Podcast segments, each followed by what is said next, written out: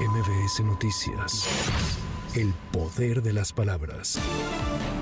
La representación oficial de Israel informó que el pasado 7 de octubre cientos de terroristas se infiltraron por mar y tierra en Israel en múltiples ubicaciones simultáneas avanzando a las comunidades cercanas a la franja de Gaza. Los terroristas de Hamas se infiltraron en las comunidades del sur y comenzaron una ola de violencia, asesinatos y secuestros de todos los que se encontraban a su paso, principalmente familias, mujeres, ancianos y niños. Hasta el domingo se estimaba que más de 600 personas habían sido asesinadas en Israel y más de 2.000 resultaron heridas de diversas gravedad.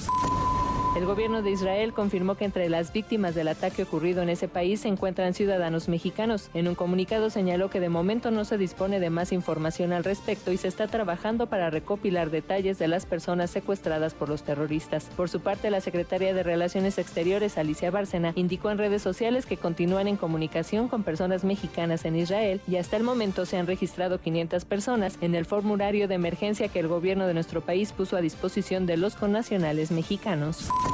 Por su parte, el gobierno de México expresó su máxima preocupación por el conflicto entre Israel y Palestina y condenó todo acto en contra de civiles. En un comunicado señaló que reconoce el derecho a la legítima defensa que asiste a Israel, el cual debe regirse por las condiciones establecidas en el derecho internacional. Asimismo, expresó su más amplia solidaridad con las víctimas y sus familias y hace un firme llamado para permitir el suministro sin obstáculo alguno de la asistencia humanitaria. Este 7 de octubre entró en vigor el acuerdo presidencial por el cual se agrupa el Aeropuerto Internacional de la Ciudad de México al sector coordinado por la Secretaría de Marina. Esto tras cumplirse el plazo de 60 días naturales establecidos en el acuerdo correspondiente publicado el pasado 8 de agosto de 2023 en el Diario Oficial de la Federación. Desde febrero de 2022, en el marco de la Estrategia de Seguridad Aeroportuaria Integral, el gobierno desplegó 1.500 elementos de la Marina en las instalaciones del aeropuerto para garantizar la seguridad de los usuarios. En este marco, el presidente Andrés Manuel López Obrador dijo que con la Secretaría de Marina hay orden que hacía falta en el Aeropuerto Internacional de la Ciudad de México. En redes sociales señaló que durante el sexenio de Felipe Calderón ese aeropuerto lo llegó a manejar el cártel de Sinaloa. Ese aeropuerto lo llegó a manejar el cártel de Sinaloa cuando estaba Felipe Calderón y García Luna. De repente aplicaban una clave y todos a voltear a ver para otro lado y se paraba el aeropuerto y bajaban mercancía. Ahora es la Secretaría de Marina. Ya no hay ni tráfico de droga, ni contrabando, ni tráfico de personas, no hay corrupción, no hay robo de maletas, hay orden que hacía falta.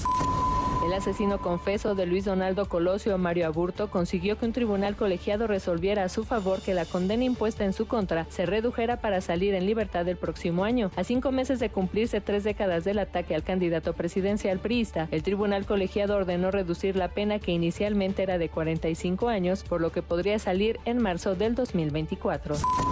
La Confederación de Cámaras Nacionales de Comercio, Servicios y Turismo pidió que todas las voces sean escuchadas para que se realice un análisis profundo y responsable de la propuesta de reducción laboral y se haga una evaluación a fondo de sus posibles implicaciones. La Concanaco afirmó que la propuesta de reforma constitucional para reducir la jornada laboral tendrá un impacto tanto en la necesidad de personal como en los costos operativos.